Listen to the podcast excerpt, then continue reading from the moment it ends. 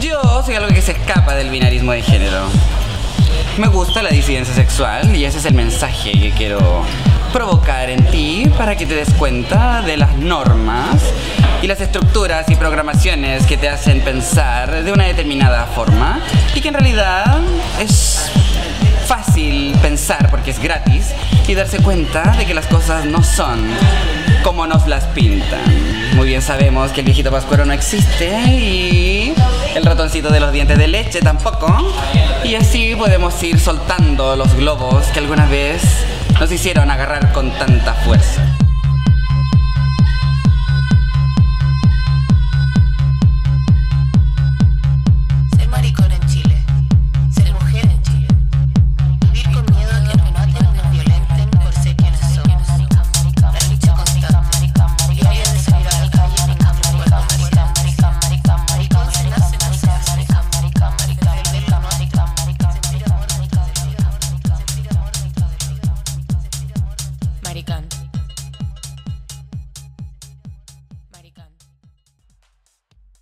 Chiquille, este capítulo va a ser un poco distinto. Comenzar diciendo eso. Este es mi late night show, pero no voy a estar solo. Two queens stand before me. No, espérate, ¿qué le pasó a la otra? Ya, filo. One single queen stand before me.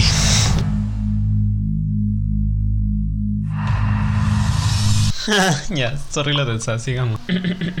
Su nombre, Ale, bailarina, ex podcaster, género divergente, baby drag y futura diseñadora. Period. Oye, me encantó. Yo te puse en un altar. Dale, presenta. Oye, me encantó. Ya, eh, sí, bueno, mi nombre es Ale, Ale o Kale. Kale, como el. Como el. Ay, me acordé como esa lechuga orgánica. Bueno, sí, es que ese, eso es lo que me Tú encanta. eres muy Eh, orgánica. mis pronombres son femenino y masculino. Eh, yo no me, yo personalmente no me identifico con ella. Y podríamos decir, claro, que soy género fluido en vez de no binario. Creo que eso está bien como para mi presentación. Obvio que sí. El resto lo pueden ver en mi Instagram, que ahí literalmente me presento como literalmente yo. Mi Instagram es ale.xcx, como xcx. Como la bajo. cantante. Y ahí como que presento todo el resto de mi vida, como que es lo más, la presentación más honesta que pueda haber. Es mi Es muy honesto. Yo, de hecho, un- antes de que yo empezara, bueno, yo en mis mejores amigos ya como soltándome un poquito. Porque yo te veía vuelta mona, weón, Mónica saltando, bailando, cantando, diciendo weá. Y decía, ¿cómo mierda? Sí. How the fuck. Lo más No, importante yo- es como, cómo te peláis con ese contenido. ¿Qué pasa con tu vida sexual? Eso es lo más La audacia. Eh, ¿Seguimos? Sí, Ale, te voy a hacer unas preguntitas para romper el hielo. En primer lugar, si tuvieras una lista de supermercados que tan- de tan solo cinco cosas, ¿qué serían? Yo creo que mantequilla maní. Disgusting. nada. No. I'm obsessed. No. I'm obsessed. Mm-mm. Como ese, ¿has visto ese video Not de. Celine Dion que dice como peanut butter jelly, peanut butter jelly? ya, mantequilla maní. Esto va a ser un poco asqueroso, no sé. Las galletas surtidas, dos en uno. Espérate, ¿esto es como de vieja? Sí, son las típicas como galletas con un glaseado arriba, que tienen como amarillo, dorado, o sea, amarillo, rosado o blanco. Ya, sí. Ya, yo creo que es importante incluir algunas frutas. Como que voy a tratar de pasar por todos los grupos de... Ah, tú estás ahí como posicionándote en los pasillos. Ya, ah, la pirámide No, y tiene alimenticia. que ser como de la pirámide alimenticia, como porque igual tengo que sobrevivir. Esa weá que uno vio en cuarto básico. Ay, qué antiguo. Muchos años. Em, eh, las uvas. Me gustan mucho las uvas. porque uno pero tiene complejo de dios griego. Para tomar em, Fanta, yo creo que si elijo una bebida sería Fanta. Onda, Fanta. ¿Ya? la amo mucho. La Fanta es la mejor. Y pan. Sí, yo creo que el pan. ¿Y qué pan? Pan de molde. Pan de molde bimbo. Bimbo, porque ama bimbo. Francamente, se entiende. Ya, es una lista muy particular, pero bueno, sigamos. Vamos a hacer una pregunta más personal, sí, si quieres. Ya, la acabo de leer y quedé como pasar de la lista culiada a esta Ajá. pregunta. No, quiero Fanta. y por último, ¿quién ha sido la persona aún presente en tu vida que te ha herido más profundamente? Yo creo que hay dos personas. ¿Dos? Y te pregunté por una y tú me estás dando dos. Dame más, dame más. que hay una que sigue presente, que yo quiero mucho, mucho, mucho, y yo no entiendo por qué no estamos distanciando. ¿Cachai? Eh, y yo soy una persona que es muy mala para dejar ir a la gente, a las cosas, como. Entonces, a mí me dolió muchísimo ver cómo esta persona se está alejando cada vez más de mí, siendo que antes teníamos una relación muy bacana. Yo lo quiero mucho y no quiero hacerlo sentir mal, pero quiero que sepa, si es que va a escuchar esto, Que se sepa. que se sepa que me duele caleta, que se esté yendo de mi vida, porque yo lo quiero mucho y eh, me duele bastante que se esté alejando. Yo soy muy buena para perdonar y puede que sea una perra así, perrísima, muy pesada. Ajá. Pero para la gente a la que le tengo mucho amor y como que siento como que las Es quiero por mucho, algo. yo les perdono todo. Y mm, bueno, here we are. Puta, ya, y con este ánimo partimos el capítulo donde dos personas que se identifican bajo el umbrella term del no binarismo van a hablar sobre el no binarismo como corresponde y quiero que empecemos con el, el despertar. Es cuático esta weá porque eh, hubo un momento en el que teníamos que ir al colegio. Fuimos al colegio como una semana, a la universidad como una semana. Después fuimos a cuarentena y después no, al tercer día nos estábamos identificando con un género distinto. Creo que la forma en que lo podemos en- entender es que una vez cuando estamos en nuestras privacidades, cuando estamos bajo cuatro paredes y, y- y tenemos esta democratización también de la información, llega a nuestra cabeza el concepto de que el género es una construcción social y que cuando entendemos que el género es una construcción social, nos damos cuenta que ello también aplica a nosotros. Y es cuático porque hay un pánico asociado a ello y, y finalmente es debido a que ya no estamos haciendo una performance a, a una audiencia, ya no estamos en la calle, ya no estamos vistiéndonos como la gente nos dijo que nos vistiéramos o etcétera, sino que estamos, como dije, dentro de esta privacidad y, y estamos finalmente redefiniéndonos a nosotros mismos, aquello que nos quitaron mucho tiempo. Y yo creo que más que como que nos llegue este mensaje del, de la, del no binarismo y de como del espectro de la identidad, siento que estar encerrado significó como una autorreflexión, una autoperspectiva y como verse a uno mismo y decir, ¿qué estoy haciendo con mi vida? Como que estoy viviendo mi vida eh, plenamente. Onda, literalmente siento que la cuarentena significó una pausa para todo el mundo en todos los aspectos y en muchos sentidos fue una pausa de la vida. Como decir, ¿estoy viviendo mi vida al máximo? Sí, no, ¿cachai? Y a partir de ahí decir, ¿por qué no? Y para muchos de nosotros fue como ver si estamos siendo honestos con nuestra identidad. Al descubrir que no estábamos siendo honestos con nuestra identidad o que no la estábamos expresando al 100% por X motivo, fue como, bitch, hold up. Onda, empecemos a vivir quiénes somos. Onda, live our truth. Onda, vive tu verdad, ¿cachai? Ujú. si bien como que seguimos en pandemia y como cuarentena, creo que todos hemos encontrado momentos para sacar la pausa de nuestras vidas y vivirla al máximo. Y vivir expresando nuestra identidad, ¿cachai? Y estoy muy feliz de que haya pasado para ti, Paco. Yo estoy demasiado orgulloso de ti y que hayas descubierto tu identidad real. Ella, tu identidad real. Pero como que... Soy Hannah Montana. Y también, debo decirlo, como que yo también estoy orgulloso de mí Sí. eh, por haberlo descubierto y haber como encontrado los medios y las maneras de que todo el mundo se enterara y que todos sepan que I'm Roxy Andrews and I'm here to make it clear. y, y fue como un poco con eso, de hecho. Mencionaste una vez, creo, a eh, Gigi Good como uno de tus referentes para finalmente poder encontrarte contigo mismo y también con Kale, también quizá. También quizá porque no, podemos decirlo, si es que, si es, que es apropiado. Sí, totalmente. O sea, Gigi Good salió en la temporada 12 de RuPaul's Drag Race y por primera vez en mi vida yo había escuchado a alguien hablar sobre el género fluido. Dijo cómo ella lo vivía y yo busqué más entrevistas a Gigi Good sobre cómo ella vivía su género fluido y yo me sentí así muy identificado con ella. Y dije como, hold up, como que esto igual soy yo, ¿cachai? Y después, otro ítem que me influyó caleta fue Sailor Urano, que... Uranus. Uranus, Sailor Uranus, ella la empecé a ver en... eh, también en la cuarentena, en el 2020, empecé a ver Sailor Moon, así me la jalé. Todavía me quedan dos temporadas porque no me la quiero terminar tan rápido. Ujú. Pero Sailor Urano es como muy género divergente, o sea, nunca se deja muy claro si ella es hombre o mujer. Su aspecto físico es más asociable al masculino, Ujú. pero ella se identifica como mujer muchas veces y otras veces dice como que por O sea- le importaría definirse. Esa ambigüedad del género. Bueno, ella también me inspiró caleta, ¿cachai? Y es como varas, con onda, no deja que su forma de, de presentarse influya en su actitud, como que siempre va a ser honesta consigo misma, y eso me gusta mucho. Claro, tiene mucho que ver con los referentes de que finalmente uno está siendo capaz de verse en algunas personas. A mí quizá no me pasó con Totalmente. Gigi Good porque por un tema físico me pasó... Pucha, no tiene nada que ver con el no binarismo, pero siento que, a lo que de lo que tú habláis lo relaciono con, con Paloma Mami cuando se hizo como más popular en Chile. Y dije como, Ya. oh, pues, primera vez, puede que esté funadísima ahora y que yo ahora no comparta como, no sé, la apropiación cultural, niña, como otra cosa, pero esta mina cuando la vi por primera vez fue como, no solo se ve como yo, sino que le dicen las mismas ofensas que a mí en algún momento le- me Claro. dijeron. Me quería ir un poco a eh, cómo fue mi cuarentena y, y yo empecé mi cuarentena con mucha ansiedad. De hecho, tuve un proceso con, con psicóloga. Después de mucho hablarlo, esa fue la forma en que yo lo solucioné. Me desprendí de la, ansiedad y uno de mis grandes miedos era, chucha, creo, creo haber eh, como soltado la ansiedad de las manos. eh, abandoné un poco este, estos miedos que tenía y ahora tengo un cartel enfrente que dice aquí vengo. Y eso era lo que yo creía. ¿Qué va a pasar cuando yo salga a la calle finalmente? ¿Esto es tan real? Y efectivamente fue real. Yo me creía el cuento y ahora cuando salgo a la calle me da lo mismo cuando me miran, me da lo mismo cuando me tocan la bocina.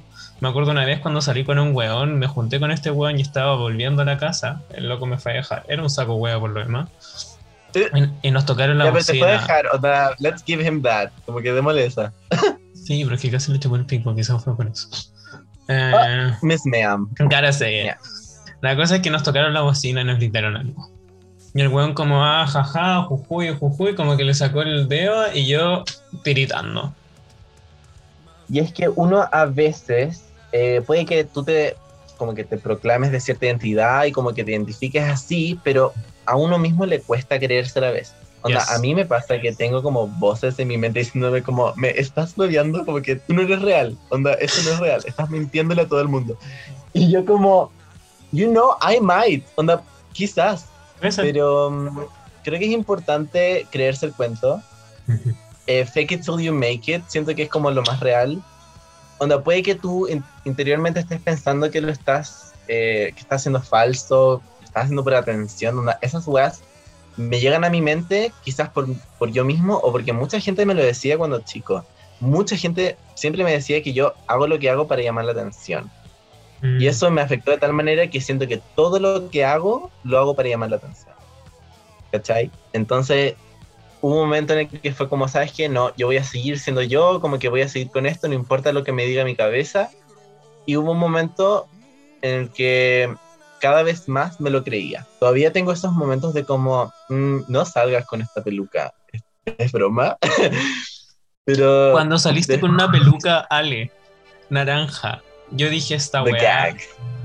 Detrás de una publicación en una historia o detrás de una publicación eh, hay un esfuerzo, hay como un. No se está viendo todo el struggle que hay detrás de subir esa weá, por ejemplo, o de hacer esa cuestión en la calle, o de andar en una con, con la peluca en la calle. Pero yo cuando te veo, weón, yo digo, ¿por qué si esta persona lo está haciendo, yo no soy capaz de hacerlo?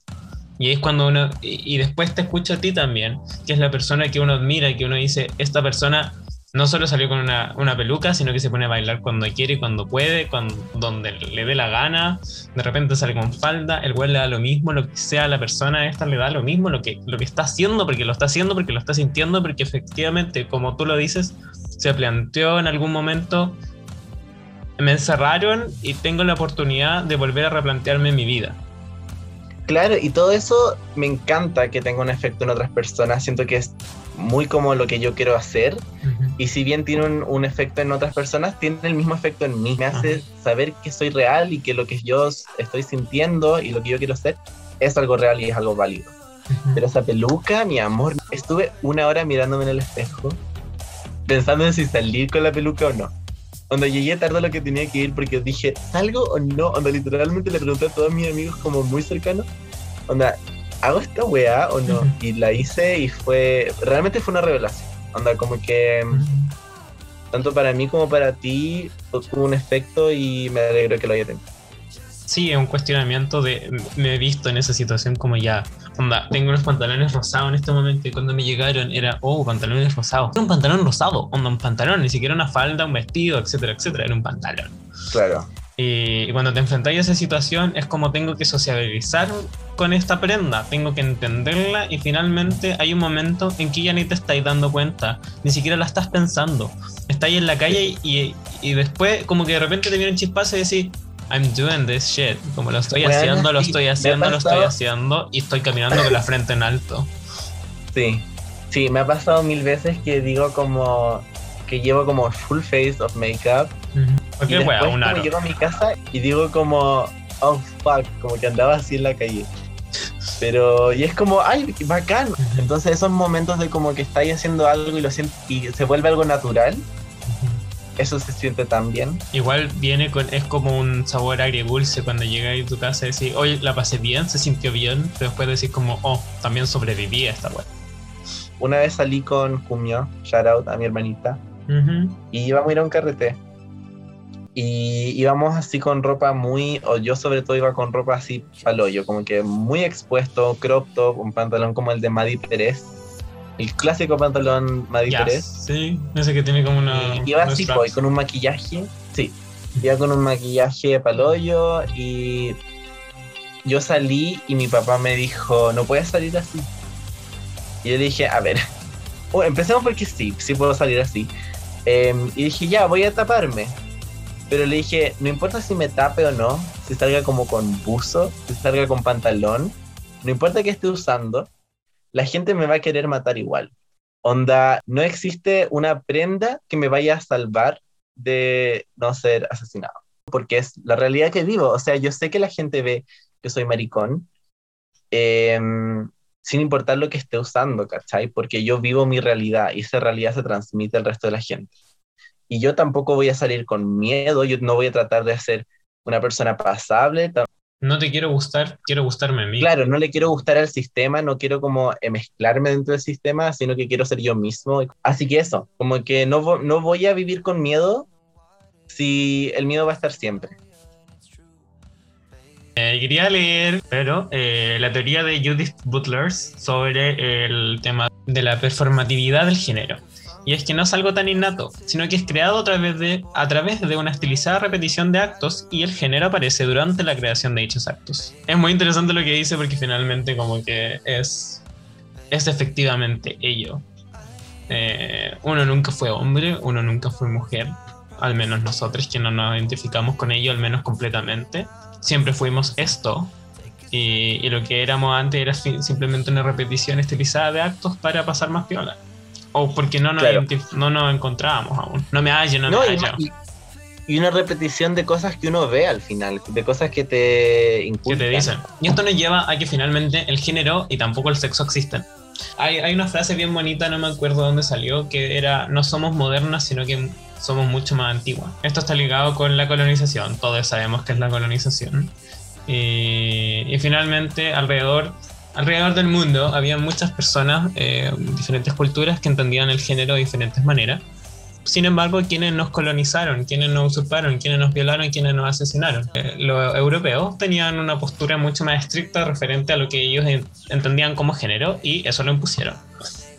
Eh, y quiero comentar cómo a forma de testificar lo que estoy diciendo, eh, otros conceptos de diferentes culturas. El primero tenemos el barrage o Two Spirits, eh, que es un concepto como paraguas que tienen eh, los indígenas de Turtle Island, que vendría siendo Norteamérica, como le llamamos hoy en día. Tenemos a los Mahu en Hawái, tenemos a los Yariwarmi en el idioma quechua, tenemos a los Ijira en India y tenemos eh, los conceptos Weye, Epupiyan, Epupuy dentro del mundo mapuche. Sin embargo, estos son conceptos que, como vimos, no sé si cachaste el tema de Aliwen. Encontré un descaro, una vergüenza. eh, con mi grupo de hermanas quedamos shook igual, como que lo mandaron y quedamos como heavy igual. Onda. Muy fuerte, fue muy fuerte dentro del mundo como- Eh, y bueno, referente a estos, a estos conceptos que se debatieron mucho durante eh, el proceso de, de acusación a esta persona, quiero ser bien claro con esto, son conceptos que se están debatiendo. Dentro de los territorios también asocian distintos conceptos a diferentes cosas. no todos lo ocupan. Se metieron historiadores wink entre medio, que ahora cagá, fin. Pero existen estos conceptos y, y muchas papás lo corroboran. Quiero decir con esto que, puta, weón, es nuestra pega y como latines, eh, blancos o no blancos, colonizarnos eventualmente. Y dentro de la decolonización está el desentender el género. Bueno, retrocedemos un poquito en el tiempo y como estábamos diciendo, el género no existe y está además decir también que... El sexo tampoco. Em, porque, ok, nacemos con gónadas, nacemos con hormonas, nacemos con cromosomas, pero finalmente esas son características de las cuerpas, naturalmente, de todos nosotros, pero que se reunieron para asociarse a finalmente un género. Se, se coleccionaron Claro. como el XY, el pene y, y no sé qué wea, y dijeron, esto es hombre, esto es mujer. Al final el sexo biológico, entre comillas de nuevo, lo único, la única función que tiene es la reproducción. Obviamente también hay un ámbito del placer y que es muy natural del ser humano, pero al final como que un pene y una vagina eh, no tiene por qué definir la identidad de una persona. Es que es broma, onda, mi pene no me hace como que me guste el fútbol. Oh, ya la wea. Onda, mi pene, mi pene no, no, no es parte de todas mis vivencias, mi pene no es como Mm. Mi personalidad. Onda, literalmente eso es al final. Hombres heteros que nos puedan estar escuchando, tu pene no es tu personalidad. Sí, sí, onda, please. Y mm, tampoco que no quiero atacar a las chiquillas porque las quiero mucho, pero tu vagina tampoco es tu personalidad. O sea, ¿estoy atacando a alguien con esto? Espero que no. Puede ser. Pero son gente Bueno. cisgénero, así que mejor. Eh, Y de hecho, para atacar gente cisgénero, quiero, quiero que hablemos de los pronombres. Eh, y Ale, an- antes de abarcar esto, como te dije, tenemos que reconocer que mucha gente cis es muy sensible y no les gusta que les digamos qué pronombre usar con nosotros. Así que vamos a ser muy respetuosos. What is up with that? Vamos a ser muy cautelosos eh, con sus sentimientos porque obviamente, obviamente es un tema muy profundo y, y que le afecta muy personalmente a esta persona. Yo no entiendo cuál es el hueveo de los pronombres. Yo me acuerdo que tenía una compañera de curso. La quiero mucho. Yo, yo creo que en el tiempo. Yo te quiero harto, harto, harto. Yo te quiero harto, harto. Casi mucho. Casi mucho. Creo que ahora, eh, conociéndome a mí, como haber sido compañera de curso mía, ella se dio cuenta de muchas cosas y quizás ya no piensa así. Pero hubo un momento, y yo creo que mucha gente piensa así ahora, como ella pensaba antes. Y hubo un momento en el que ella dijo como, bueno, ¿qué es el hueveo de decir- ponerle la E a los pronombres? Como que ella decía esto, ¿cachai? Como, ¿qué onda? Como que eso no existe, ¿cachai? Onda totalmente desvalidándolo. Ujú. Y yo pienso, ¿cuál es la dificultad de usar otro pronombre? Onda, ¿qué pierdes? ¿Qué pierde una persona al decir ella o Ujú. le? No, pero es que la Quizás lengua española. Quizás Luis Ñeco es la única persona ñoqui, ñoqui. lo que vimos ahí, en ese momento, fue un reflejo de lo que piensa un alto porcentaje de la comunidad cis hetero. Onda, decir como, no, No, voy a no decir puedo, esta no, weá que no porque, es ridículo. What the fuck? Onda, ¿cuál es tu problema? ¿Yo por qué te tengo que decir él? ¿Por qué te tengo que decir ella? Pero es lo que tú quieres que te digan porque es con lo que tú te identificas. ¿Identificas o no? Ajá. Claro, entonces, si una persona dice, sabes que yo no me siento hombre, yo no me siento mujer, y esta persona te diga él o ella, es súper violento y ellos se tienen que dar cuenta que lo que están haciendo no es como, ay, me da lata. Básicamente me estás pegando una cachetada en la cara cada vez que hablamos, nada que se sepa. que se sepa. Y uno de los muchos argumentos que dicen estas personas es como, ya, pero si queremos ser inclusivos, aprendamos a lenguaje de señas, aprendamos, no sé, weón, cualquier weá, aprendamos Aprende a hablar con los animales. Aprende lenguaje de señas, Aprende. aprende, aprende creol, aprende mapuzungún, aprende quechua. Sí. Pero esos Sí. son lenguajes completos. Es difícil, entiendo que es difícil, Claro. pero esto es una E agregada al final de un pronombre. Como that's it. Y creo que finalmente es como corta la wea de los pronombres. Es muy corta, es corta, sencilla y, y fácil. Como. Eh, y no son. Y creo que hablamos también como de, de respeto. Necesito respeto. Y, y creo que va más allá de eso también. No es como por cortesía o respeto, sino porque el, el ocupar un pronombre crea realidades. El lenguaje pertenece a un mundo social y permite que tú ocupes el, el pronombre correcto conmigo permite que tú reconocer mi expresión psicológica y me ayuda a resocializarme como ser humano, y reintegrarme dentro de la sociedad con mi verdadero género.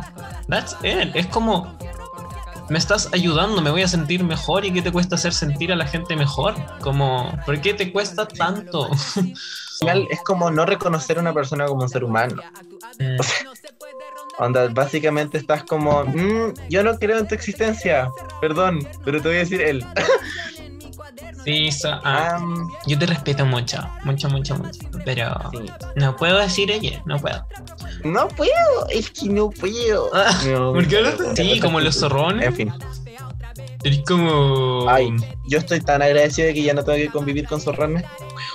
Yo iba al colegio alemán de Santiago. Entonces, lo que pasó, yo no tuve muchos enfrentamientos como en cuanto a mis pronombres, porque como te había dicho, como que no, no me daba mucho cuenta en eso, pero yo sí tenía como enfrentamientos con zorrones que como que como que les daba asco que yo me acercara a ellos. Y yo dije, era como, eran dos. You're not Era even my type. Es, es que sí lo eran, pero Ah, ok, pero es que Ale, todos son tu tipo. eran súper demás. min- eran súper lindas, eran súper Ale son todos tu pero tipo. como que. Pero a lo que iba como que eran y- lo, ay, yo siento que lo que estamos hablando ahora de que como que no pueden decir ella y esas cosas sienten que eso de alguna manera va a influir en su masculinidad. Y eventualmente como la, la wea que uno dice como ya, sabes que no voy a pelear con esta persona, me voy a quedar calladito. Es como eventualmente el mundo no va a ser capaz de tolerar a esta gente. Y en su primer trabajo, en volada resulta ser una persona transgénero que no va a aguantar tus estupideces cuando lo utilices como talla para hacerte el simpático en el Sí. trabajo. Te van a echar. Sí. Y no vaya a tener Sí. oportunidades laborales. We're getting there. Sí. I'm sorry to break it down to you, pero tienes que adaptarte Ujú. a la evolución del género. Sí, no se te va a caer el pico y tampoco tu pico es tan importante, nadie le interesa. Sí, no, y onda, you can keep your masculinity, nadie la quiere. Keep your piscola y tu masculinidad junta, alejada de mí. Eh, quiero cerrar el tema de los pronombres leyendo a Dominic Jackson, que ya lo leí en un capítulo anterior, pero quiero citarla y dice, Hablemos, hablamos acerca de humanidad. Debemos ver el factor humano. Nuestra base es humana, no sexo. No se trata de que le digamos a alguien más, de que le digamos a alguien más, te acepto, te tolero. Tú no tienes el poder de aceptarme o tolerarme. Yo te lo exijo. Tú me vas a respetar. And that's on what? Yo la amo mucho a la Dominic Jackson. Yo encuentro que ella es un icono realmente y ella es tan real consigo misma. Ujú. Onda, ella luchó por estar en la tele, ¿cachai? Entonces, ella va a estar ahí y va a ser honesta con su, con su realidad. Onda, no va a fingir para el público heteronormado. Ella va a ser ella misma, ¿cachai? Y eso lo admiro mucho.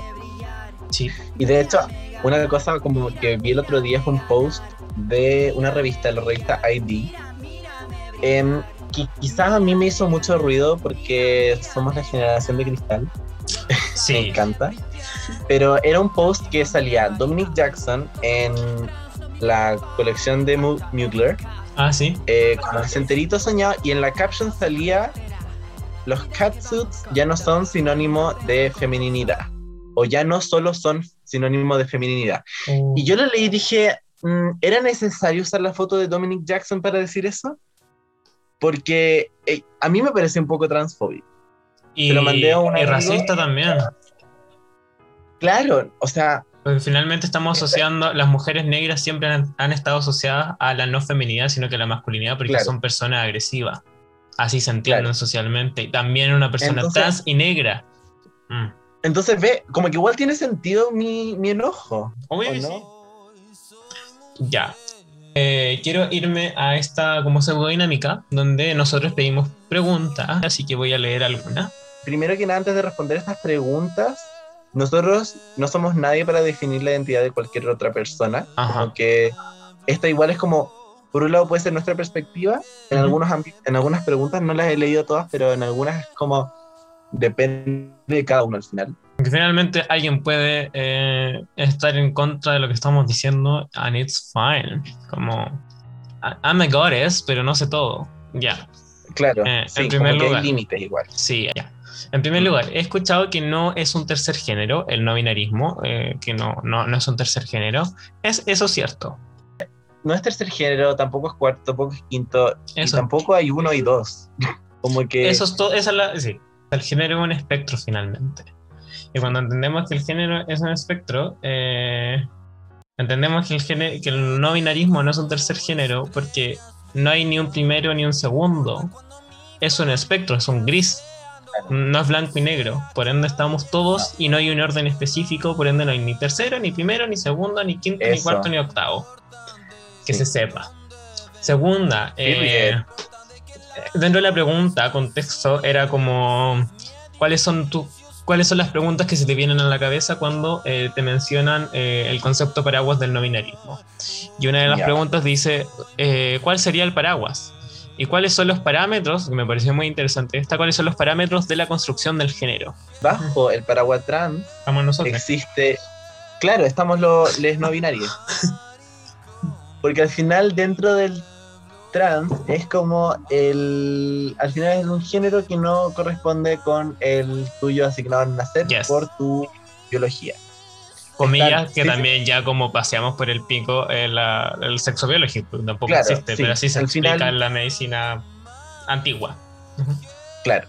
Entonces, eh, está este paraguas trans. Dentro del paraguas trans están trans eh, femenino, trans masculino, trans no binario, género fluido. Y yo creo que bajo del paraguas em, No binario. no binario, no binario, em, yo creo que ahí cada uno se identifica distinto.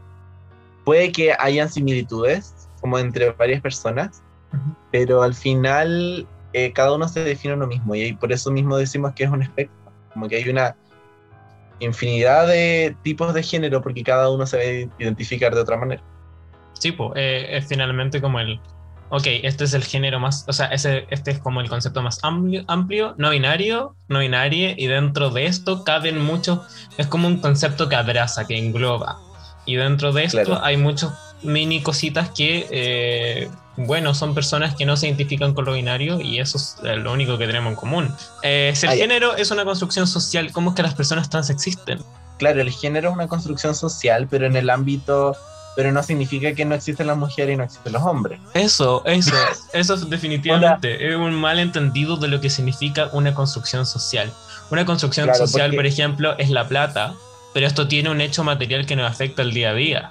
Onda, no significa que una construcción social exista, no significa que no tiene un efecto material dentro de las vidas de las personas. La construcción social aquí es que solo existen hombres y mujeres biológicos.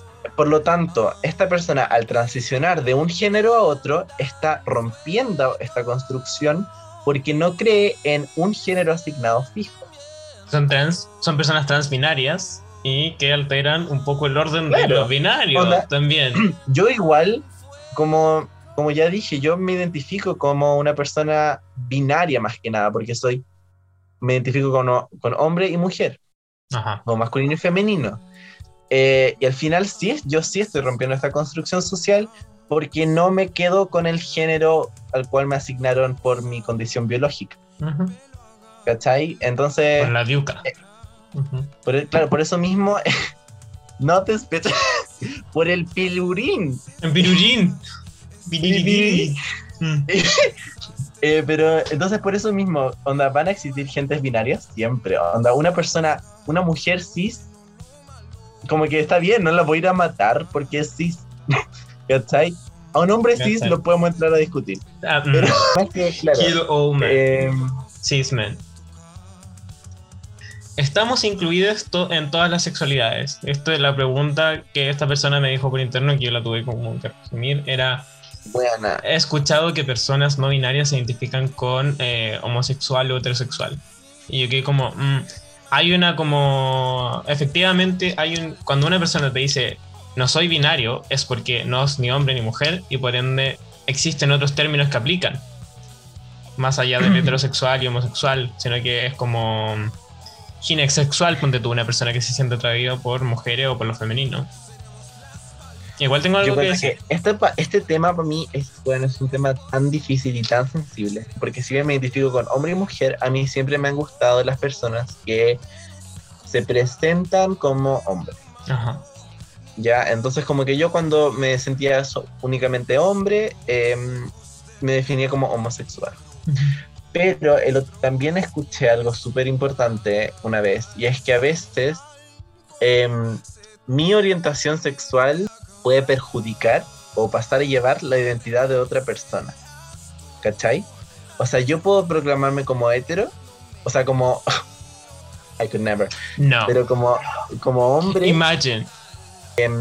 yo me puedo plantear como hombre que me guste una persona que tiene aspecto masculino impuesto por una por la sociedad, pero que esta persona no se identifique como hombre, ¿cachai? Yes. Ah, claro. Ajá. Entonces, ¿qué soy ahí? ¿Soy hetero? Parece, pero siento que la- el tema de la sexualidad ya descubriendo que no- eh, la, la identidad es un espectro, tenemos que también ir a las que la sexualidad es un espectro. Creo que todo se resume más que en nosotros dar la respuesta correcta. Es que nos- las labels, las etiquetas nos quedaron chicas. Que dejémosla Sí. para las No, discusiones de los nada. 90, los 2000. Pero ahora tenemos estas Sí. discusiones mucho más complicadas. Y creo, mi postura, la anoté, es que creo que la identidad sexual es mucho más decir, decidir que con quién acostarse. Es algo político ahora. No es como yo soy un hombre que se acuesta con hombre o que vive su vida con otros hombres, sino que es algo político, va más allá de, del besito con otras personas que puedan tener el mismo sexo, tu misma definición de género. Eh, y dentro de esto también aparece el, el género, po. el género siempre está metiéndose en todas partes. Desde siempre existió una diferencia de, de expresión de género dentro de nuestras mismas comunidades cuando hablamos de sexualidad. Porque tenemos, por ejemplo, el, el, el fleto y el gay. Hay una diferencia ahí. Hay uno que es un cola, un maricón, un afeminado de la alita rota. Que, que salta por ahí y que y tiene la manito como quebradita. Y que habla como así, como con este tonito. Bueno, yo caminaba con la mano quebrada siempre. siempre. Desde chico, muchos años, uno le Bueno, desde con chica con los zapatitos cambiados. y lo otro es como el, el gay, pues, ¿no? Yo soy, me gustan los hombres, pero, pero soy hombre, pues. Pero, y, y ahí tenemos un tema de como, ah, entonces aquí hay un tema de expresión de género. Y creo que está... Vamos a dejar la, la respuesta re inconclusa, pero eh, eh, es eso, como da para Sí, no, cuestionárselo que- dentro de nuestras mismas comunidades. Girl, it's a mess. Entonces, Yes. por favor, como que culea a quien queráis. Filo. como- Sí, cállate, como no le digáis como eres el weón más rico que he visto, dile como eres la persona más rica que he visto, ponte tú, eh, no es tan difícil. Eh, Uh. Vamos a irnos a dos preguntas, a últimas preguntas. Y a una te la mandaron a ti y dice, ¿qué es la disforia y cómo afecta a la comunidad? Me sentí personalmente atacado. Onda, Yes. every day I struggle con esta wea. Mm. Yo creo que la disforia, bueno, la disforia es... ¿Qué es la disforia? Como bajo las experiencias que uno ha vivido, es como aquellas situaciones, elementos, eh, partes físicas, conversaciones, eh, cosas erradas que de repente como que te producen un... "Uh". Como esas, Claro, esas disforia es como- voces que tú mencionaste en, en tu que aparecían en tu cabeza al principio del podcast, ponte tú, eso es la disforia que te está diciendo, te estáis pegando al show, tú no harías esto, te estáis engañando a ti mismo. Claro. No Sí. engañáis No, a nadie. cl- totalmente. Volvemos a lo que había dicho delante, que es como esto de no sentirte la persona que te estás viendo en el espejo, em, de sentir que estás haciendo una mentira o que no te gusta que te veas como te gustaría verte o como en tu mente tú te ves a ti mismo. ¿cachai? Esta es la disforia. ¿Cómo afecta? Yo creo que afecta de muchas maneras distintas, pero a- como que lo que te hace pensar, pero en el fondo consiste en yo ponte tú, un día me quiero ver masculino, otro día me quiero ver más femenino, un día me quiero ver más no binario, andrógino, entre comillas. Entonces como que, y que eso a veces no, no, no corresponda con que como me vea no corresponda con cómo me sienta, llega a ser la disforia. Yo creo que mucha gente que puede estar escuchando esto, que quizás no está de acuerdo con cómo yo lo estoy definiendo y quizás viven la disforia de otra manera, y que esa, esa forma de disforia también es totalmente válida. Por eso no quiero eh, generalizar la disforia, como que lo estoy diciendo desde un poco de mi perspectiva. Más allá igual de válida, igual de dolorosa. Creo que me yo he tenido la suerte también de eh, como el privilegio, no sé si es un privilegio, pero más la facilidad de que De ser eh, un rico culiado. ok. It's getting hotter here. Panic, Em, panic. Anyways. que eh, tengo un cuerpo más thin, como más chiquitito. y de repente cuando me siento más femenino, más femenine, es como eso me ayuda a caleta, o tener el pelo Ya. más largo, o, Claro. o no sé, mi ojo, o cosas, o mis manos, no sé, como que esas cosas no me chocan tanto. Y desde siempre tuve como un rechazo a mi masculinidad, desde muy chico, chique. Y, y era como, y ahora no tengo temas con, eh, porque ya tengo una perspectiva propia de lo que es femenino y lo que es masculino. Y creo que ahí está la clave, como, como lo que dije antes, yo ya pasé por este proceso, proceso doloroso de colonizarme y sigo en eso. Y de eso me ha ayudado Caleta a eh, desentender el género como lo entendía en algún momento. Y eso te lleva a tener tus propias conclusiones, a crear tus propios conceptos, a entenderlo desde, tu- desde una forma muy personal. Y cuando pasa eso, ya, ya desaparece un poco esta disforia. La última es, ¿ser no binario significa no tener género? Gag. No. Corta. Listo.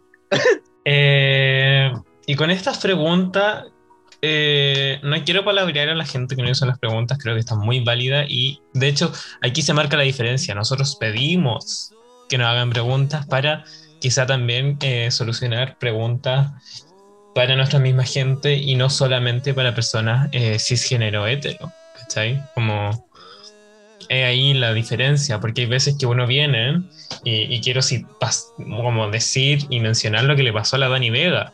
Onda, la Dani Vega, una persona trans que estaba viviendo su día a día, llegó un weón y le dice, oriéntame con el tema de la transexualidad, por si tengo muchas dudas. Tú legalmente eres hombre o mujer, eres parte de la comunidad LGBT, puedes casarte con un hombre en la iglesia católica y adoptar hijos. Tuviste que utilizar... Y le hizo una cantidad de preguntas a esta persona. Sí, sí, caché. Y la Dani Vega lo publica y dice todo lo que no hay que preguntarle a una persona trans. Sí. Y, y es como, babe, em, no somos una biblioteca abierta. Al final le pone como, espero no faltarte el respeto a hacerte estas preguntas, solo por estar informado sobre el tema. Espero que tengas un muy buen día y muchas gracias. Y unas caritas como con corazones. Como, girl, como, no. No, me cargó. A mí he tenido mis instancias donde me han preguntado cosas y yo jamás me cuestioné un poco responder porque igual siento que es un poco nuestro deber educar, ya, sí, pero there's a line también, como que si no lo pudiste googlear, si no encontraste una respuesta que, que te gusta o si quieres preguntar, preguntarlo respecto a mí directamente, o no si me quieres preguntar como, oye, Ha sido tu vivencia. no. Claro, como mis vivencias, pero em, no sé, yo jamás me he cuestionado. Ponte tú, hoy, de hecho, hoy día mismo, una niña me preguntó, de hecho, es una amiga muy cercana, me preguntó como, oye, em, ¿qué es una persona cis? Le dije, tú. Eh, no, no le dije tú. claro, como que lo respondí y chao, ¿cachai? He tenido otras instancias donde me preguntan cosas cortas que yo creo que las puedo responder. Pero yo encuentro, y cuando tú te lo empezaste a cuestionar y lo publicaste y lo mencionabas, a mí me hizo mucho sentido como que mm, dije como, like, this is fucking true, onda, no le tengo que decir a nadie, no le tengo que responder las preguntas a nadie, no soy como una profesora, Mm, puedes googlearlo, ¿cachai? dijiste una weá clave que era como el explicarle cosas a gente hetero cisgénero, incluso explicarle qué es ser cisgénero a una persona cisgénero y que tenemos un rol pedagógico, como el rol de profesores, como es, es nuestro rol. Pero, y, y que lo creo cierto, pero Pero hasta un cierto punto. y, y creo que efectivamente la creación de contenido desde la comunidad queer existe y, y- y tiene un, y con un fin pedagógico sirve. Pero siento que anula diálogos mucho más profundos que el tema de identidades. Porque al final el, el rol pedagógico que tenemos es de siem- siempre recae en el tema de explicar identidades, siempre recae en esto es gay, tu persona heterosexual Claro. te voy a tener que explicar que esto es bisexual, a una persona bisexual la traen personas que están fuera de su género. Eh, ah, pero ¿qué es género? Ah, chucha, le tengo que explicar esa weá, bla, bla, bla, bla, bla. Ese es el contenido que nosotros creamos para explicarle a esta gente. Claro. Y, y O sea, reduce conversación. enfatizar estas etiquetas que nos han puesto. Sí, y como explicárselas. Y creo que estamos agotando nuestra energía en explicarle cosas a gente que está fuera de nuestra comunidad en vez de tener cuestionamientos mucho más profundos dentro de nuestra misma comunidad. Como eh, estamos llevando nuestras energías a encajar en un, en un mundo que nunca vamos a encajar y que Sí. no queremos encajar tampoco muchos de nosotros. Y en vez de tener conversaciones mucho más profundas entre nosotros y en los que nos podamos educar. Eh, y aparte, repito la palabra, este, este, este rol pedagógico también recae mucho en la justificación de nuestras identidades con el mundo cisgénero hetero. ¿Cachai? Como Claro, te tengo que explicar esto para que tú en algún momento me respetes. Y te estoy pidiendo respeto, no te lo estoy exigiendo. Claro. Sin embargo, Claro. deberíamos exigirlo, no pedirlo. Y, Sí. y bajo todo este rol pedagógico, eh, universaliza también una moral y el contexto, como que todos pensamos igual, todos vivimos de la misma manera, todos tenemos la misma disforia, también como la misma. ¿Cachai? Que nuestro, todo nuestro diálogo finalmente en este capítulo ha sido como, uy, chucha, mi perspectiva no, no abarca la otra Claro, persona, como porque tenemos vivo, que explicar esa cosa, porque existe ese conflicto de, debido a que por todo este contenido que existe, se universaliza un contexto y una forma de pensar. Y no se enjaula todos en una misma forma. ¿Y por qué chucha si, si todos tenemos la misma identidad? No significa que vayamos a opinar igual. Onda, ojalá todos opináramos igual. Pero de repente tenemos al, no sé, al Neme, que es un fleto cuico, ahueonado, que dice weas muy imbéciles a veces, que, que ha sido un saco wea también en la calle, y no opinamos igual porque somos igual de cola. No tenemos las mismas vivencias tampoco. O sea, si vamos al tema trans, em, no quiero comparar a dos reinas, pero Elenia Melan, Icon, y Rose, la loca, Icon también, son dos personas totalmente distintas, que tienen vivencias totalmente distintas. Quizás comparten un género, pero ninguna puede hablar por la otra. Aquí estamos hablando de una, una modelo eh, migrante en Chile, trans, y la otra es una mujer que trabajadora sexual, mapuche, eh, que se encuentra dentro de la escena del ballroom. Y son vivencias muy, muy distintas. Y no todos tenemos el mismo Period. contexto. Es que el hecho de que, hayamos, de que haya mencionado como las personas que son lo que representan es tan importante y que nosotros tengamos esos referentes, Ujú. lo encuentro increíble. O sea, Yes. gente más joven, más joven que nosotros va a tener más referentes así, de más diversidades, y lo- me emociona, como que pensar en eso me emociona caleta. Anyways, Eh, ¿Qué opináis de la queer, del queerness as a trend? Como la tendencia de ser queer, básicamente. Como, no estamos diciendo como las A viejas, mí- como ahora son todos fletos, esto es una tendencia, esto es, es la moda, sino que estamos hablando desde Claro. nosotras, nuestras perspectivas fletas, como mm, Harry Styles, ponte tú. Queerbaiting by Harry Styles, su nuevo disco. A mí me afecta Caleta, lo encuentro súper heavy igual porque al final es la gente hetero, pe- personas que no son parte de la comunidad, apropiándose de nuestra cultura y profitando de ella, ganando fama de ella. ¿Qué opino? Que lo odio, eso es lo que opino. y, o sea, yo siento, y pasa mucho. De hecho, la vez pasada eh, leí un tweet o algo leí que en el fondo la, la disco Blondie, que es una disco acá en, en Santiago, la wea es que, obvio, va mucha gente, pero no es una disco cola. Y, y como que en estos tweets la disco se apropiaba un poco de la cultura cola, ¿cachai? Y era como, a ver Blondie, como que no nos pasemos, ¿cachai? Tú no eres una disco cola, va mucha gente cola quizás, porque se sienten cómoda, es un espacio como indie al safe space más que nada Mm, pero no uses nuestros términos para llegar a mayor público o ganar más fama, ¿cachai? Como que no corresponde. Y estoy muy de acuerdo porque muchos, eh, muchas personas lo hacen. Harry Styles, em, O sea, igual Harry Styles, yo escuché como. Igual un- alguien como medio fanático decía como, bueno, Harry Styles tampoco nunca ha dicho que es hetero. Como dejemos de subir la, la sexualidad de las personas. no, y también está como la Un- forma. unpopular porque si bien, si bien Harry Styles se, se pone, se muestra como es y todo, y nunca ha dicho su género, también hay una forma en la que los medios lo, lo muestran. Porque el medio es al final el que es el que transmite el mensaje.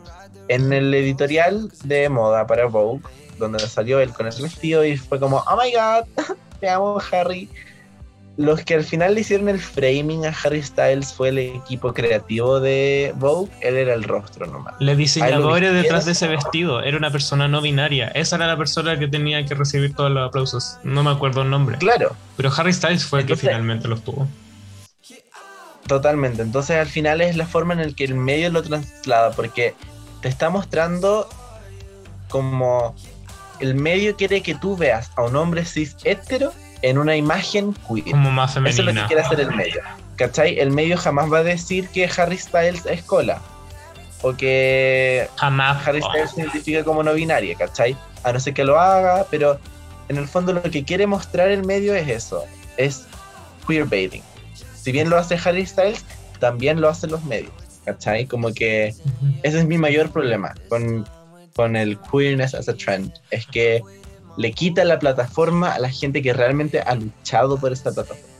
Sí, o sea, a, Harry Styles le, dieron, creo que estaba como nominado a unos premios como LGBTQ+, en los que incluía aliades también, pero yo, habemos muchas personas que también hemos hecho harto más desde nuestras plataformas pequeñas, otras personas que han hecho weas gigantes desde sus plataformas gigantes, no sé, Sam Smith de tú, o podemos hablar de Rin- Rina Sawayama, son personas Sí, queer que han hecho profundos cambios y, y Harry Styles se está poniendo una boa y se está abriendo la camisa, están aplaudiendo Sí. una mediocridad hetera cisgénero. y no sé, yo creo que al- a lo que voy a adentrarme ahora puede que sea un poco sensible, pero me pasa un poco con Manu Ríos, que es como unseasoned chicken, pollo desaliñado.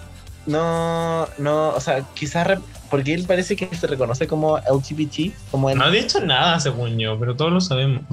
Y siento que en el mundo cola mucha gente lo alaba, tanta gente lo alaba solo porque es blanco y bonito. Onda, la gente lo alaba porque es como hetero. O sea, porque pasa como hetero. Sí. Eh, Siento que no, no merece, o sea, quizá, no, es que no, es que no merece la apreciación que recibe y la gente no binaria, la gente trans, no merece el odio que recibe. Es que a mí no me cabe en la cabeza como una misma comunidad alaba a alguien que se hace pasar, o sea, no que se hace pasar, pero que tiene como hetero passing Ujú. y como que encuentra un poco repulsiva a la gente o como que no le gusta meterse en el tema de la gente que vive su identidad, ¿cachai? Yo encuentro que es importante como comunidad alabar a la gente que vive su realidad y sacar un poco de nuestro imaginario como idolizar a la gente que es famosa porque es bonita. Y, y como al final queerness es un look para esta gente, no una identidad. Y, y para nosotros igual, como, como te explico que, que, que es una identidad para nosotros y producto de vivir eso como una identidad y como tomarlo en serio realmente y no, no tenerlo simplemente como un look, es que vivimos autolesiones, suicidio, asesinato, eh, mm, sorry, yo estoy dando mi vida por ser quien soy y tú lo estás ocupando simplemente por una revista en Vogue. Y aquí queda nuestra conversación, pues, Ale. Fue un Ay, me encantó. Es que bueno, podríamos seguir hablando por años. El que podría ser. Yo creo. Uh, out, Uh, out. no, no. ¿Eh? Yo me encantó haber sido parte de este capítulo. Lo, encon- lo encuentro muy importante. Espero que mucha gente lo escuche. Espero que llegue a mucha gente. Y espero que les haya servido a la gente que lo escuchó. Tanto como que se sientan identificados, que tengan, que se cuestionen o que algunas preguntas que tengan se les hayan sido respondidas. Y muy feliz de estar, haber estado con Joaco. Yo lo quiero mucho. Jamás nos hemos visto en persona, pero yo creo que eso es muy parte de la cultura queer. Hacer amigos O sea- online y que se vuelvan como personas íntimas. Así que. Es nuestro espacio seguro. Mil besitos, mil besitos, saludos. ¡Mua!